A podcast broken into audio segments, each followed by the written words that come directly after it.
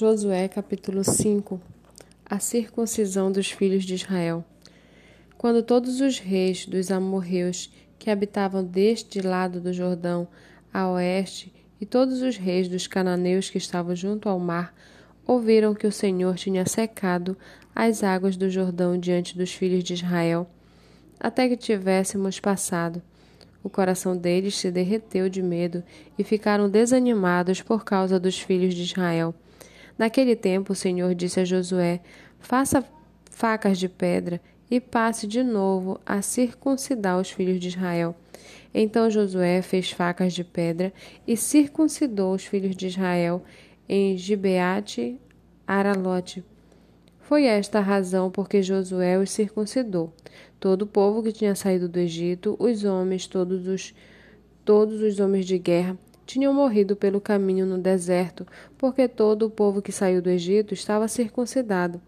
Mas a nenhum deles que havia nascido no deserto pelo caminho, depois de terem saído do Egito, haviam circuncidado. Porque os filhos de Israel andaram quarenta anos pelo deserto, até desaparecer toda a nação, a saber, os homens de guerra que saíram do Egito, que não obedeceram à voz do Senhor, aos quais o Senhor tinha jurado que não lhes deixaria ver a terra que o Senhor, sob juramento, prometeu dar a seus pais, terra que mana leite e mel. Porém, em seu lugar pôs os filhos deles, e a este Josué circuncidou. Estavam, estavam incircuncisos, porque não os circuncidaram no caminho. Depois que toda a nação foi circuncidada, ficaram no seu lugar no arraial até que sararam. Então o Senhor disse a Josué: Hoje removi de vocês a vergonha do Egito. Por isso aquele lugar foi chamado de Gilgal até o dia de hoje. Enquanto os filhos de Israel estavam acampados em Gilgal, celebraram a Páscoa no dia 14 do mês, à tarde nas campinas de Jericó. No dia seguinte à Páscoa, comeram do fruto da terra.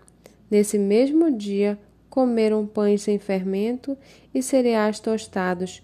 Um dia depois de terem comido o produto da terra, o maná cessou, e os filhos de Israel não mais o tiveram, mas naquele ano comeram do que foi colhido na terra de Canaã.